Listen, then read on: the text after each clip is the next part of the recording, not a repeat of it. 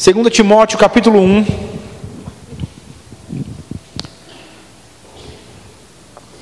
Queridos, eu tive de maneira muito clara a direção a respeito do que Deus gostaria de ministrar a nós essa noite. E eu creio, pega isso, amém? Eu creio que assim como o Senhor me mostrou, enquanto essa ministração ocorrer, enquanto a palavra for liberada e nós estivermos aqui focados naquilo que Deus está transmitindo, uma brisa vai descer sobre nós e você vai ser encharcado pela unção daquilo que Deus deseja. Amém? Eu não tenho dúvidas disso que eu estou falando, até porque muitas coisas que você talvez chegou nesse lugar, você vai deixar nesse lugar. Você vai ver que você vai voltar para sua casa mais leve. Aleluia. Aleluia. Você achou? 2 Timóteo capítulo 1, nós iremos ler apenas o verso de número 7. Diz assim: Todos acharam? Quem não achou, diga: espere um pouco. Espere um pouco, amém? Vamos todos juntos. Amém? Pronto, vamos lá. 2 Timóteo capítulo 1, verso de número 7 diz assim: Porque Deus não nos deu espírito de covardia, mas de poder, de amor e de moderação. Amém? Algumas versões diz: porque Deus não nos deu espírito de medo ou de temor, mas de fortaleza, de poder, de amor e de moderação. Feche os teus olhos, Pai. Nós te damos graças pelo privilégio de acesso à tua palavra. Obrigado porque ela é poderosa, ela ilumina os nossos pés a ponto de não nos deixar tropeçar, vacilar, mas faz com que nós possamos andar de maneira segura, Pai. Eu te dou graças pela tua unção disponível neste lugar. De fato, como o Senhor falou e mostrou a mim, Pai, encharcando as nossas vidas, Pai, e cumprindo o propósito da palavra que será liberada. Em nome de Jesus, você é o maior interessado em atingir os corações aqui essa noite. Então, Espírito Santo, convença. Eu dou graças, Pai, declaro os olhos do entendimento abertos, corações abertos para receber a boa semente que é a tua palavra. E eu declaro que ninguém sairá daqui da mesma forma que entrou. Em nome de Jesus. Amém. Queridos, eu acho fantástico porque a Bíblia está recheada de versículos que nos garantem o que Deus nos deu. Não é glorioso? A Bíblia diz que Ele te deu a paz, que Ele te deu alegria, Ele te deu uma vida abundante, Ele te fez próspero. Se você quiser e crer nele, você come o melhor dessa terra. A, a Bíblia está recheada de versículos que nos trazem segurança acerca de tudo o que Deus nos deu. Mas eu acho glorioso o que o apóstolo Paulo escreve aqui, porque ele fez questão de dizer o que Deus também não deu. Amém? Como Deus é bom, como Deus é o Criador de tudo, seria muito fácil para nós, talvez sem um entendimento claro ou sem conhecer as Escrituras, dizer tudo que vem para mim, tudo que eu tenho foi Deus que me deu. Isso não é verdade. Porque o texto aqui, o texto que nós lemos, está dizendo que Deus não nos deu espírito de medo. Você pode repetir isso comigo? Deus não me deu espírito de medo. Aleluia, querido, entender isso é glorioso para mim e para você. Deus não te deu espírito de medo. E se não foi Ele que te deu, não fique com isso. eu entenderia se você falasse, poxa, mas foi Deus, eu não vou me desfazer disso. Sabe aquela coisa que a gente tem de, não, quem me deu isso foi meu pai, foi uma pessoa que eu tanto. Não, não vou me desfazer disso. Não foi Deus que te deu. Isso não pode ficar em você com você porque Deus não nos deu o espírito de medo. Aqui, essa carta, dentro do contexto, eu não estou tirando isso do contexto, mas o apóstolo Paulo escreveu isso para Timóteo, falando justamente a respeito para que ele tenha força, para que ele persevere. Fala, Timóteo, persevere, fique firme na fé, assim como teve sua avó, sua mãe, fique firme, não desista, permaneça. E ele diz: Ei, porque não foi Deus que deu o espírito de medo, mas ele diz no texto seguinte: seja ousado em pregar a palavra, não se envergonhe de pregar essa palavra, não se envergonhe de dizer que eu estou preso, está tudo bem, eu estou preso, mas estou tranquilo, pode continuar falando desse evangelho. e ele diz: Não foi Deus que deu esse espírito de medo, Portanto, não cabe a mim e a você deixar que isso fique conosco. Querida, Bíblia aí nesse texto ele se refere ao medo como sendo um espírito. Eu me lembro uma vez que eu estava ainda recém-casado num apartamento onde eu morei primeiro. E era uma madrugada e eu acordei com alguém gritando.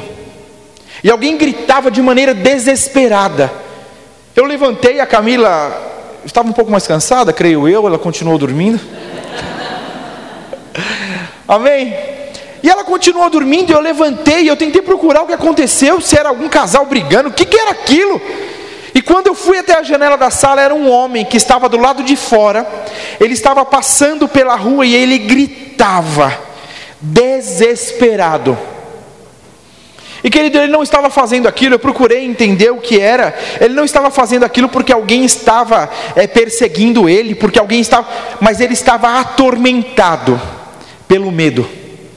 E eu pude perceber aquele medo. E eu entendia que se eu abrisse a janela, era como se o medo fosse invadir o meu apartamento. Então eu fui até a janela e eu podia sentir esse medo para o lado de fora. Queridos, se fosse alguém me contando, talvez eu pensaria que. Mas eu vivi.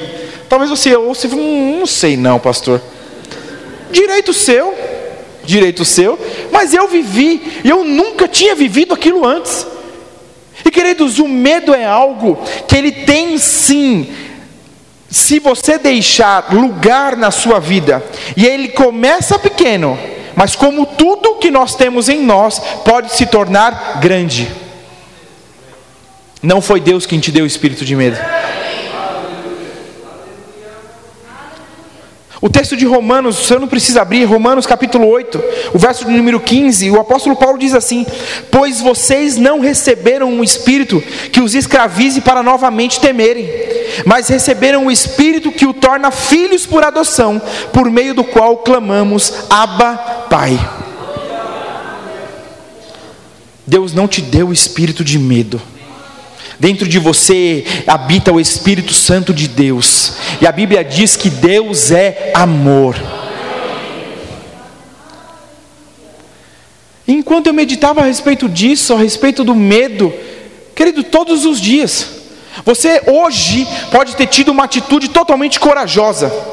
Você pode hoje ter passado por algo onde todos temeram, mas você ficou firme, você resistiu.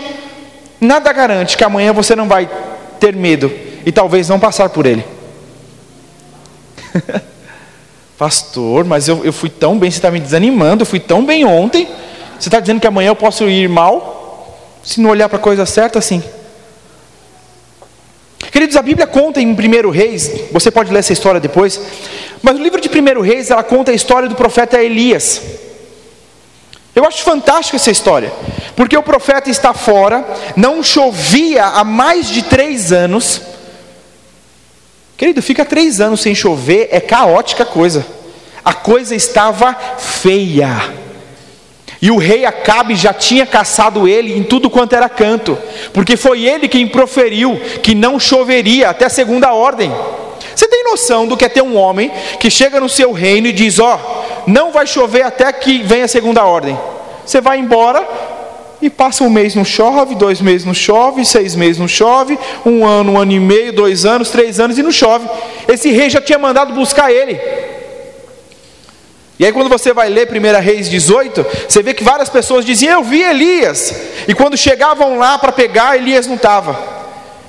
Eis que Deus fala para Elias: Volta lá e diz para Acabe que vai chover. Ele se levanta, lindo e belo, e vai até Acabe, encontra no caminho o mensageiro dele. Diz para Obadias: Ó, oh, eu, eu vou, avisa Acabe que eu estou indo para lá. Ele diz: Não vou fazer isso, e fica aquela coisa: Eu não vou fazer isso, porque se eu fizer, você vai sair de novo e ele vai me matar. Falei: Não, pode deixar, hoje mesmo me apresento para o rei. O rei havia caçado ele para matá-lo, mas ele teve uma palavra do Senhor e ele diz: Eu vou até Acabe. E a Bíblia diz que ele vai até Acabe, ele chega em Acabe e diz: Onde estão os profetas de Baal? Vocês desviaram o caminho, vocês estão fora de tudo que era para estar vivendo. Cadê? Traz para mim os 400. E a Bíblia diz que trouxeram, tinham 400 profetas de Baal.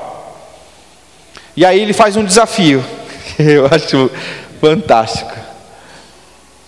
Ele faz um desafio. Ele diz: Vocês, os 400, façam um altar, ofereçam um sacrifício a Baal e deixa ele consumir. Em contrapartida, eu vou fazer um aqui para meu. E aí, nação de Israel, vocês irão ver qual é o Deus verdadeiro, e depois de vocês verem, vocês decidem com quem vocês ficam. A Bíblia diz que de manhã eles ergueram o altar, os profetas de Baal, e começaram: Ó oh, Baal, responda ao nosso sacrifício. Eles começaram de manhã e deu meio-dia e nada. E todo o povo vendo aquilo, o profeta Elias também, ele diz: Ei, grita mais alto. Quem sabe ele não está dormindo? Grita mais alto, talvez ele esteja ocupado com alguma coisa. E a Bíblia diz que eles entendem que Elias estava dando um conselho, e eles começam a gritar mais alto. Queridos, é no final do dia, nada aconteceu com os profetas de Baal. E aí Eliseu vai, o altar dele, ele coloca o sacrifício, pega cântaros de água, encharca tudo. Quando você quer pôr algo em alguma, fogo em alguma coisa, você faz o quê? Você molha? Nesse caso, a água era o sacrifício, porque era o que não tinha. Oh, aleluia. Nem sempre a sua oferta vai ser daquilo que está sobrando. Ou melhor, nunca é. Mas amém. Isso aqui é outra coisa. Mas ele encharca, joga lá os cântaros de água, e ele diz: Senhor, mostra para eles quem é o Deus verdadeiro. A Bíblia diz que o fogo vem e lambe tudo, consome o sacrifício, a água e tudo. E naquela hora o povo olha isso e diz: Uau, esse é o verdadeiro Deus. Querido, você consegue perceber Elias corajoso aqui? Eu, quando olho essa situação, eu vejo um Elias totalmente convicto de quem ele era em Deus, de como ele era ousado, de como ele era forte, valente, porque estava ali, era ele contra 400. E ele fica o tempo todo: faz você, não sou eu. E quando é a vez dele, a coisa acontece. A Bíblia diz passado, aí você vai para o capítulo 19. A Bíblia diz que o rei Acabe vai até Jezabel e diz para Jezabel o que aconteceu. Porque quando aconteceu o sacrifício de Elias, ele mandou matar todos os profetas de Baal, e todos os profetas morreram. Quando Acabe chega e conta para Jezabel que isso havia acontecido, Je Jezabel faz um juramento. E ela diz: Tão certo como o que você fez com os meus profetas, eu irei te matar. Querido, depois você pode ler, capítulo 1 de 1 Reis 19. A Bíblia diz que ele ficou aterrorizado, atemorizado, ele ficou cheio de medo e foi se esconder em uma caverna. Você está aqui? O mesmo homem cheio de ousadia, que disse: Vai, grita, vai, faz. E viu o poder de Deus em manifestação. Chegou uma mulher para ele e diz: Ó, oh, eu vou te matar. Ele fez: Deixa eu me esconder, porque vão me matar. E a Bíblia diz que ele ficou na caverna. Depois você lê na sua casa, você vai ver que Deus pergunta: O que você está fazendo aqui? Elias, ele começa a chorar, mingar para Deus: Eu sou o único que sobrou. Quero... Mas não é sobre Elias que eu vou ministrar. Eu só quero mostrar para você que você pode sim ter uma atitude totalmente ousada em Deus na segunda. E como o diabo não desiste de ser diabo, na terça ele vai vir de novo. E se você não tiver focado no que é para estar focado, o medo pode sim fazer parte das tuas decisões, daquilo que você vai ser e fazer.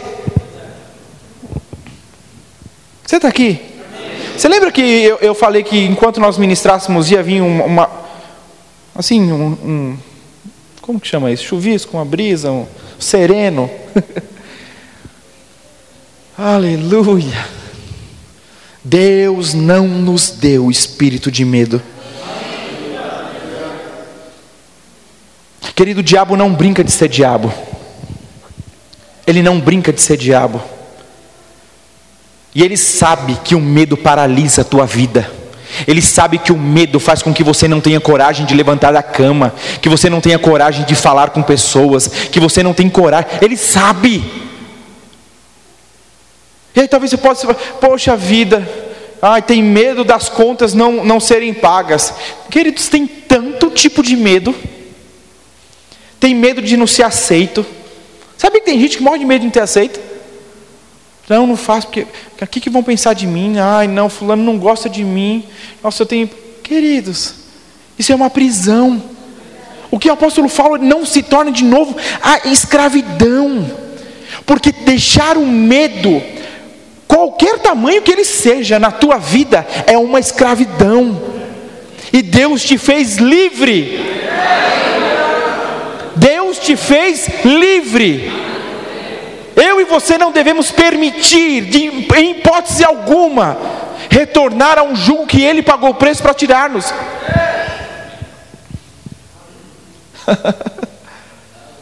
Mas para isso você precisa entender.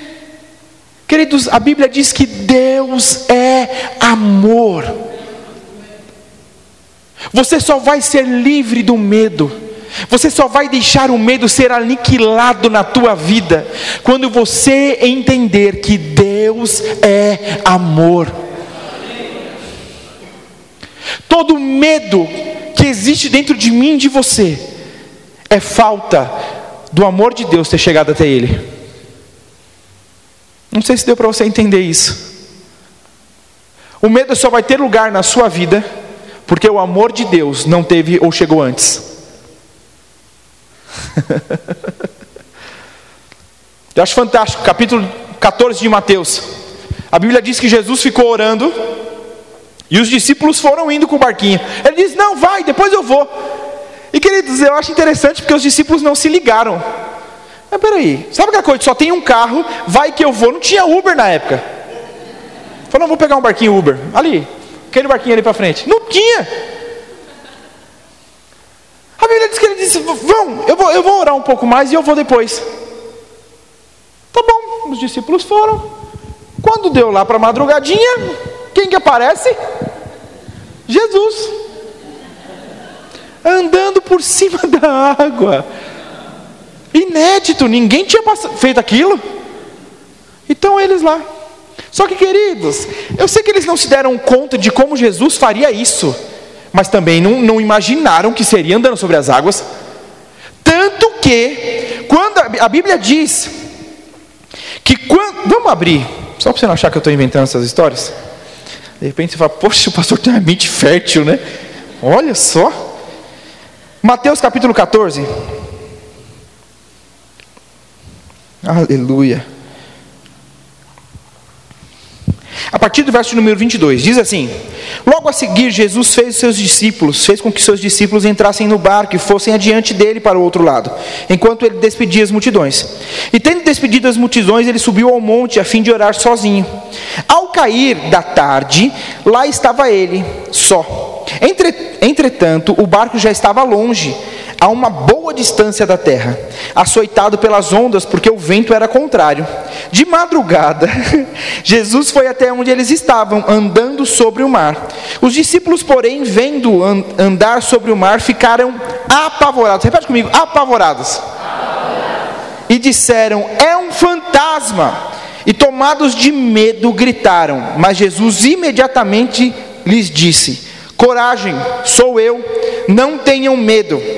Então Pedro disse: Se é Senhor mesmo, mande que eu vá até aí, andando sobre as águas. Jesus disse: Venha. E Pedro, descendo do barco, andou sobre as águas e foi até Jesus. Reparando, porém, na força do vento, teve medo e, começando a afundar, gritou: Salva-me, Senhor! E prontamente Jesus, estendendo a mão, o segurou e disse: Homem de pequena fé, por que duvidou? Subindo ambos para o barco, o vento cessou, e os que estavam no barco o adoraram, dizendo: Verdadeiramente o Senhor é filho de Deus. Eu acho mal barato, os discípulos estavam aqui, cada coisa que acontecia, eles falavam: Nossa, ele é o filho de Deus mesmo. Aí acontecia uma coisa, nossa Senhor, mas quem vai? Ele faz, nossa, ele é o filho de Deus mesmo. Queridos, a Bíblia, se você sabe aqui, ó, Jesus foi andando sobre as águas. Os discípulos ficaram apavorados. Queridos, o, o pavor, ele é um medo, é, ele, ele é, um, é um medo extravasado, sabe?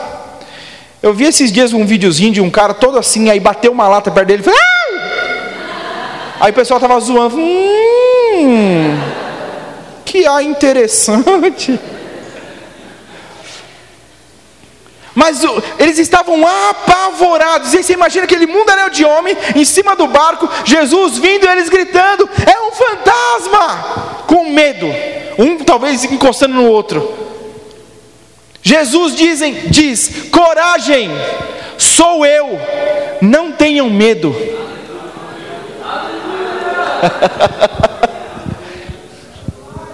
Aleluia.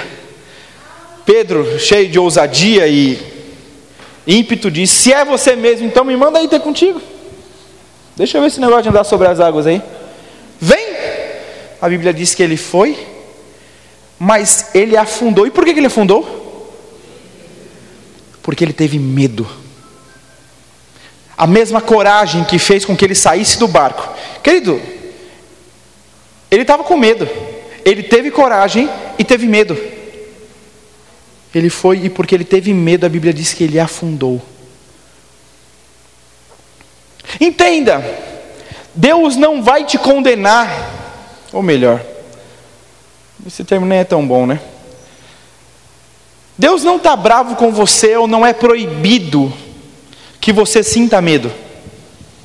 Você não vai conseguir estar totalmente blindado a ponto do medo nem chegar perto de você. O medo vai sim bater na porta. A diferença é, é como você vai abrir essa porta. Porque a Bíblia diz que todos os discípulos estavam com medo no barco. Só que a Bíblia diz que dentro desse meio, Pedro teve coragem. Então o que vai diferenciar você de, e, e, o que vai diferenciar você da multidão ou dos outros com relação ao, a sentir o medo é o que você faz com o medo que você sente. Pastor, ainda bem que você falou, porque quando eu sinto esse medo, eu paraliso. Aí tem gente que é igual o Chaves, já viu o Chaves? Ele fazia assim, ó. Aí se você não jogasse água na cara. O medo vai paralisar. E foi o que aconteceu com os outros discípulos. Mas Jesus disse: Vem, ele disse: Eu vou. Querido, entenda. Quando você entende o caráter de Jesus, o caráter de Deus, você nunca vai achar que ele vai olhar para você com medo e dizer: "Aí, tá vendo? É isso mesmo. Vai, sente um pouco mais de medo para você ver como é bom". Esse não é o caráter do meu pai. Pedro com medo vira para ele e diz: "Se é você, vem". Ele diz: "Meu filho, vem". Eu não quero que você fique no barco sentindo medo. Eu quero que você desfrute do que eu estou aqui desfrutando. Vem! Querido, a gente precisa entender que nós estamos, em cresce... nós estamos crescendo. Você não é um super robô. Você não é um super homem. Você não é a mulher maravilha. Embora eu acredite de verdade que nós não somos comuns. Você tem o Espírito Santo dentro de você e isso te faz uma pessoa incomum. Mas nós estamos sendo aperfeiçoados pela palavra. Então, às vezes, nós temos uma atitude que talvez não seja aprovada pelo Senhor, e quando nem Ele, nem mesmo Ele está nos condenando, nós estamos nos condenando. Nós estamos sentenciando, porque, ah, não, eu fiz isso e a Bíblia não aprova. Não, pastor, não tem jeito para mim. Não, eu sou, eu sou assim, nossa, deixa para lá. Quando o Senhor está falando, ei, eu acredito em você, eu estou com você, vem, viva. Não deixe o medo paralisar a sua vida. Eu estou com você. Faça o que precisa ser feito. A Bíblia diz que Jesus andou, Pedro andou, e ele afundou. E quando ele afundou com medo, ele grita: Jesus, salva-me. Aí você vê Jesus, ah, ah, que fezinha, hein? Você vê Jesus fazendo isso? A Bíblia diz que quando ele faz isso, Jesus pega na mão dele, puxa e diz: Poxa, Pedro, sua fé foi pequena, cara. Se você tivesse continuado, você teria andado. A Bíblia diz que ambos voltam para o barco e o vento cessa. Nós precisamos parar de olhar para Deus como se Ele estivesse bravo com a gente, falando de maneira brava, nos punindo. Ei, esse não é o caráter de Deus. Deus não é assim. Quando eu e você estamos com medo de algo, quando nós entendemos o amor dele por nós, você, vai, você pode saber, ouvir, sentir ele dizendo: Ei, eu estou com você, não precisa sentir medo. É por isso que o apóstolo Paulo escreve, dizendo que é necessário que nós conheçamos a largura, a profundidade, a extensão, a altura do amor de Deus. Porque, querido, não, não é limitado, o amor de Deus não é limitado ao que você já conheceu até agora. Ai, não, nossa, Deus me ama muito. Por quê? Porque eu troquei de carro. Sério? Você acha que o amor de Deus está limitado a você trocar de carro? nossa, pastor, nossa, Deus é bom, Ele me ama muito. Por quê? Porque eu consegui pagar a conta. Sério? Todo o amor que você conhece de Deus é Ele que te fez pagar uma conta? Ei, o amor de Deus é, é muito maior do que isso que nós temos vivido é necessário meditar. Querido, eu estou fazendo algo e Deus ministrou ao meu coração. Eu não vou te saber falar os benefícios disso que eu estou fazendo, mas se você quiser fazer também, acho que é uma boa. Todo dia pela manhã, eu estou tomando um copo de água natural com limão espremido. Se você toma, diga amém. eu estou tomando todo dia de manhã, em jejum, foi o que me ensinaram, acordo de jejum, espremo limão. Hã? Nutricionista, nutricionista. Minha esposa está falando que nutricionista. Faça isso com acompanhamento de uma nutricionista. E eu espremo limão e eu tomo. E todos os dias, ela me falou dos benefícios que aquilo traz para o meu corpo.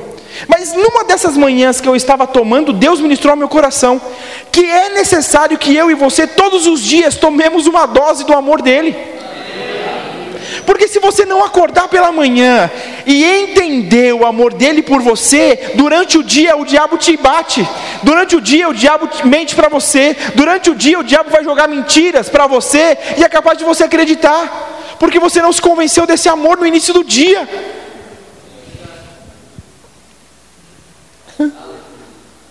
Deus não te deu espírito de medo continuação do texto diz: Mas Ele te deu de poder, de amor e de moderação. o medo não pode ter lugar nas nossas vidas. Querido, eu sei que pode parecer um radicalismo da minha parte. Eu, não é a primeira vez que eu ministro sobre isso e nem vai ser a última. Amém? Eu creio de verdade que a minha função aqui na igreja, no corpo de Cristo, é, é, é transmitir a mensagem que Deus deseja. E eu tenho certeza que desde a última vez que talvez tenha falado sobre isso, você não. Nossa, pastor, você ministrou isso, sei lá, há tantos meses atrás e eu nunca mais. O medo veio, eu falei, ah, o pastor já falou isso, sai! Não. Mas quantas vezes na escola ah, não, o que vão pensar de mim? O que. Queridos, quantos de nós não estamos vivendo o que Deus tem para que nós vivamos, porque nós estamos com medo? Como se Deus fosse colocar a gente numa enrascada, como se Deus fosse colocar a gente numa coisa que a gente. Foi assim, queridos. Deus chamou Gideão. Gideão, vai. Eu? Eu sou o menor da. Deus, das tribos, eu sou a menor tribo, e da tribo eu sou o menor deles. Eu? É, você, Gideão. Moisés, você vai libertar o povo. Que que, que, que foi? É que, que, eu, que, eu, que eu sou gago. Queridos, ele quis apresentar para Deus desculpas, como se Deus não conhecesse eles. Nós queremos apresentar para Deus desculpas, tentando camuflar o medo que nós estamos sentindo, como se Deus não conhecesse a gente. Então Deus fala: Eu quero que você faça tal coisa. Não, Deus, acho que você não, você não viu. Você... Não, eu, eu não.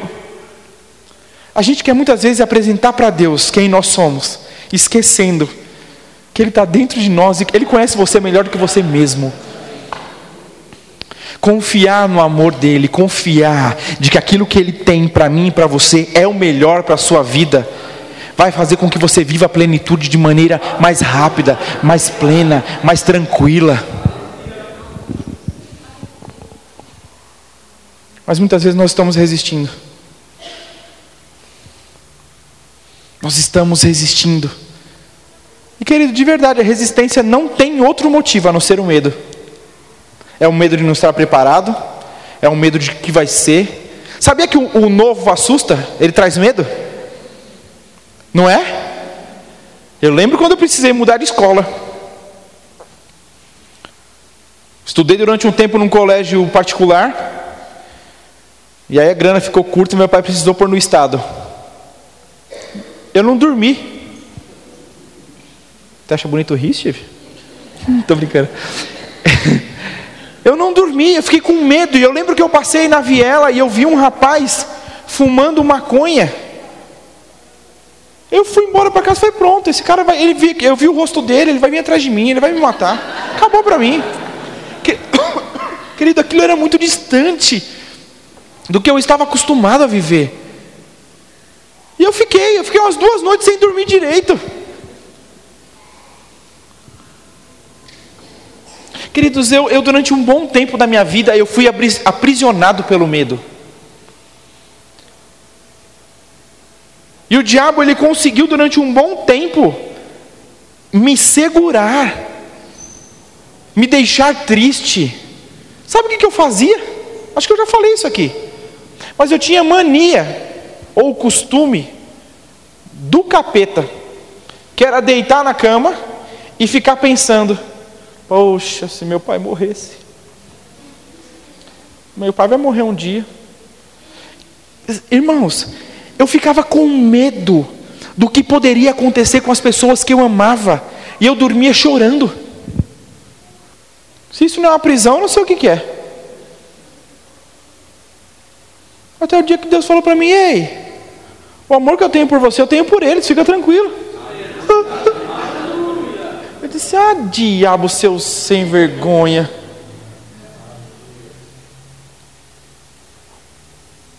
Queridos, eu, tava, eu ia falar a respeito do radicalismo que eu entendo. Eu entendo que toda. Vamos ver se vocês conseguem pegar meu ponto de vista. Eu entendo que o medo é uma porta. E não existe medo pior ou medo menor ou mais leve. Todo medo entra por aquela porta. Você está aqui? Pastor, o que você defende com isso? Eu defendo que a gente não tem que ter medo de nada. Isso envolve o que?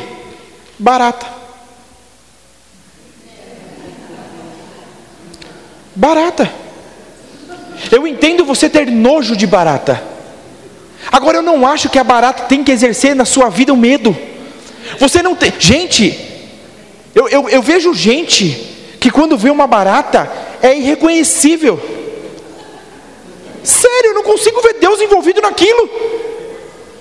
Deus está falando com algumas pessoas, eu sinto. Eu sinto, eu vou vir de cima aqui porque aí eu olho melhor. Dá, dá para fluir melhor se eu olho daqui. Aí pronto, aleluia.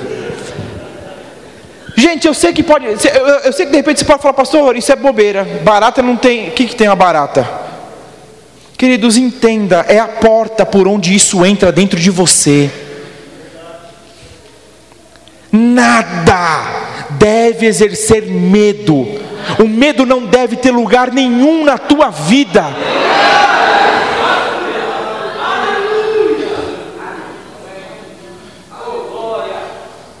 Eu lembro uma vez que eu estava conversando com uma pessoa e ela falou: Eu tenho medo de barata. Eu fui Legal, e você acha bonito isso? Eu falei: E se você estiver orando por alguém, um enfermo, e aparecer uma barata no ali, o que, que você faz? Que, que, que, é, é, Deus não ia fazer isso comigo. Queridos, entenda. Eu entendo aparecer uma barata e você tomar um susto. O susto é uma coisa, o medo é outra. Você está conseguindo entender alguma coisa? De verdade que eu acredito que se o medo conseguiu entrar dentro de você, na sua vida, ele passou pela porta. Se um medo pequeno passou, a porta foi aberta para que outros medos entrem. Querido, as pessoas, elas estão tão acostumadas a viver nesse contexto do dia a dia, que elas estão ministrando medo e não estão nem percebendo. Eu lembro uma vez que eu estava com uma criança, eu não lembro que criança era, mas eu falei não, eu não lembro nem se era a Luísa, Mas eu lembro que eu falei: não, dá o horário de dormir, ela entra no quarto, eu apago a luz e fecho a porta. O adulto que estava conosco fez como? Falei: é, faz assim. E nem uma luz acesa? Falei: não. Aí virou para Luiz e fez: Luísa, você não tem medo de dormir no escuro?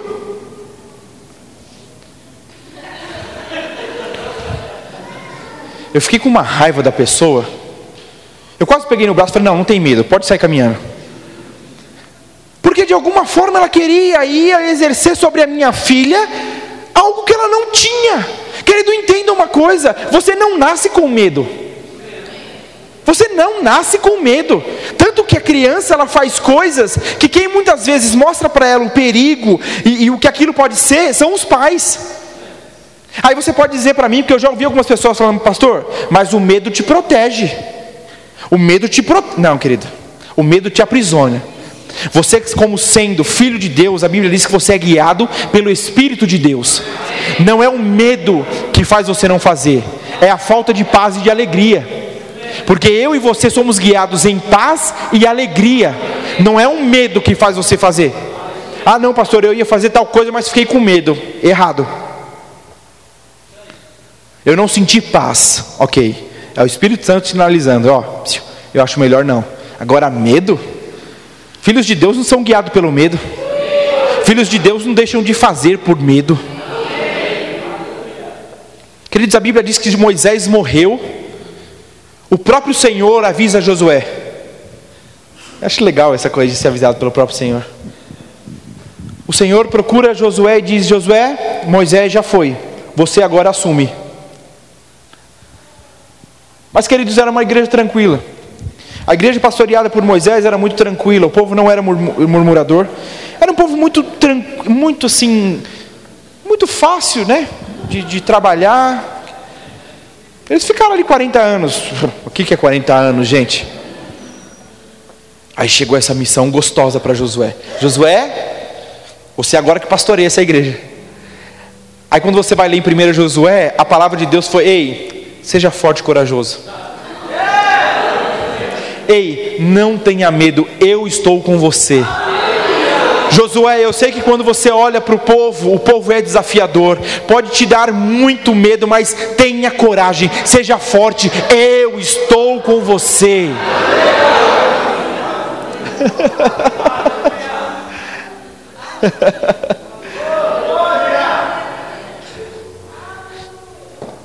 o medo vai bater na sua porta.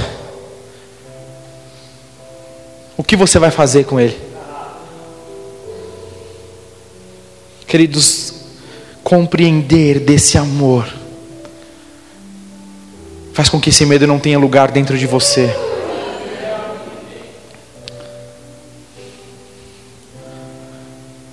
Eu percebo talvez pela falta de manutenção em reconhecer esse amor nas nossas vidas quando algo acontece, existe o desespero. E aí você precisa ir, aquela coisa, eh, bombeiro, sabe? SAMU. Aconteceu, Senhor, oh, Senhor, oh, minha.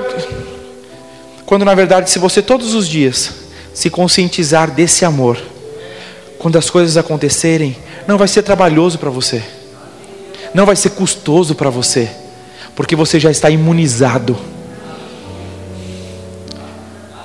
Eu marquei aqui dizer sim. Dizer sim ao medo é dizer não ao amor de Deus. Todas as vezes que você diz sim para o medo, automaticamente você disse não para o amor de Deus. Abre comigo em 1 João. 1 João capítulo 4.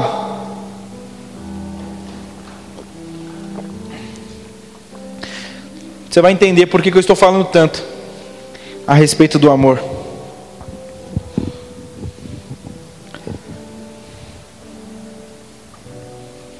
Primeiro João capítulo 4, verso de número 18 diz assim: Todos acharam?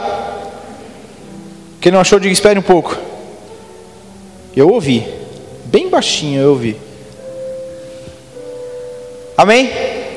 1 João 4,18 diz: No amor não há medo. Você pode repetir isso comigo? No amor, não há medo? Ficou estranho. De uma vez, eu vou falar de uma vez, você repete de uma vez, ok? No amor não há medo. Aí o texto continua dizendo: Antes, o perfeito amor lança fora todo o medo, porque o medo envolve castigo, e quem tem medo não está aperfeiçoado no amor. oh, aleluia!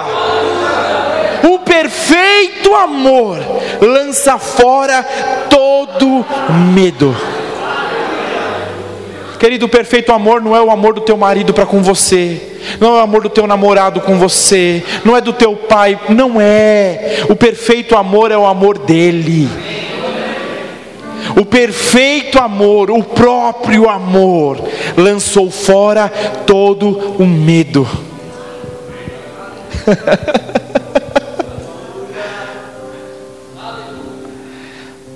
Porque no amor não há medo. Todas as vezes que o medo estiver permeando, corre para o amor. Seja envolvido pelo amor. Seja acalentado pelo amor. E quando eu falei a respeito da brisa que cairia nesse aqui, nesse lugar, você vai sair daqui essa noite um pouco mais convicto do amor de Deus por você. E esse amor faz com que barreiras, medos, pavores sejam quebrados. Querido, existem medos que são passados de geração em geração. Foi assim com a minha avó, vai ser assim comigo. Isso aconteceu com fulano de tal. Não, o médico já falou que vai acontecer comigo. Eu já conversei com pessoas que elas estavam assim. Elas simplesmente estavam esperando acontecer com elas.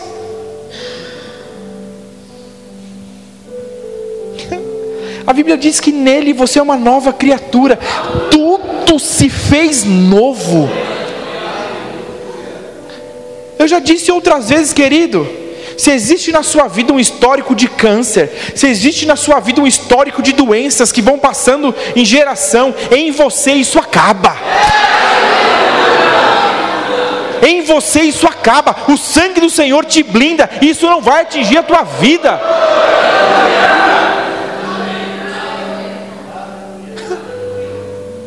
Se conscientizar desse amor, vai fazer com que você confie, descanse, e não ande tenso, ansioso, preocupado.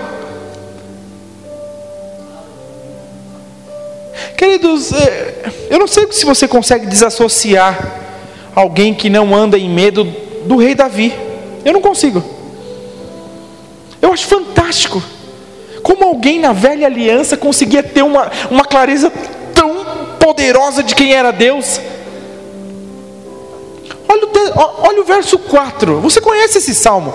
Olha o verso 4 de Salmo 23. Diz assim: Mesmo quando eu andar por um vale de trevas e morte, não temerei perigo algum, pois tu estás comigo, a tua vara e o teu cajado me protegem.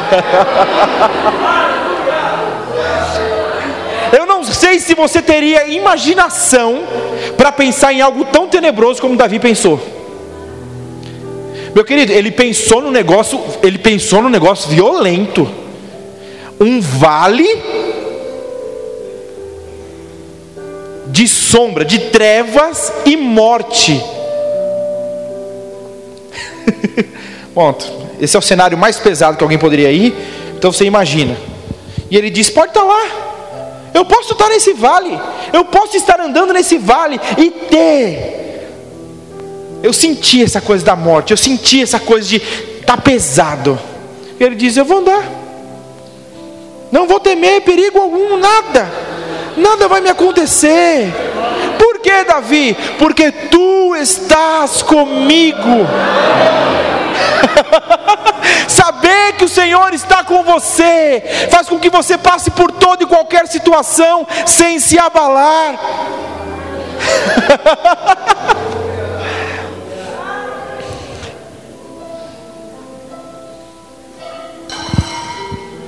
Talvez você tenha tido entendimento. Eu vejo, conheço algumas pessoas assim, que todas as vezes que elas vão orar, elas precisam dizer: Senhor, eu entro na tua presença. E querido, se você está entrando é porque você saiu. E a Bíblia diz que quando você aceita Jesus, você não fica entrando e saindo, ele habita em você 24 horas por dia. Onde quer que você esteja, ele está com você.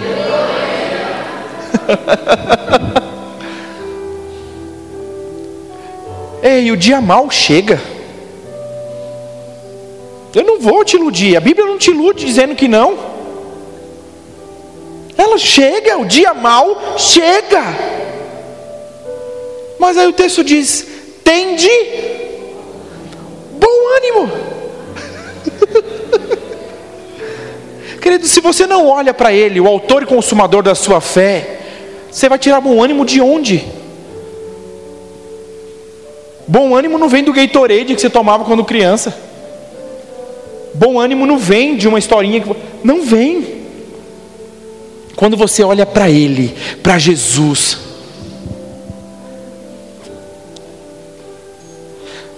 o texto diz: olhando firmemente para o Autor e Consumador da minha fé. Queridos, a Bíblia diz que Ele é amor. Quando você olha para Jesus, você olha para o próprio amor. É impossível não olhar para o amor e não se sentir amado. É impossível não olhar para o amor e não se sentir amado.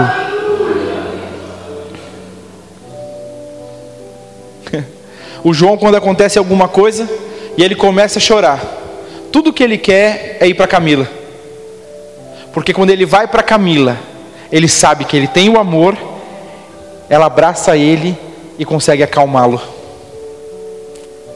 Eu falei ela só para dar o exemplo, tá? Porque isso poderia ser eu, mas aí ficaria muito eu, muito eu, muito, eu, não, eu não gosto disso. Então, a mãe tem um negócio. Eu não queria dar esse braço torcer, não, mas a mãe tem esse negócio, né? Porque ele entende. Eu vou para alguém que me ama, e essa pessoa me abraça, ela me envolve, ela me protege.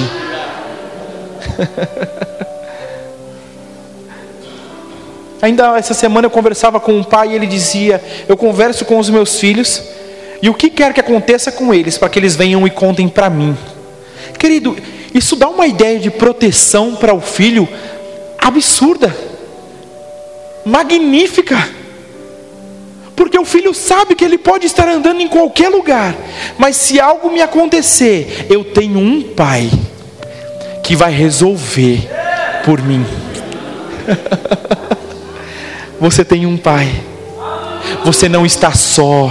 Você não é alguém perdido vagando por esse mundo. Você tem um pai, um pai que te ama, te protege, que cuida de você.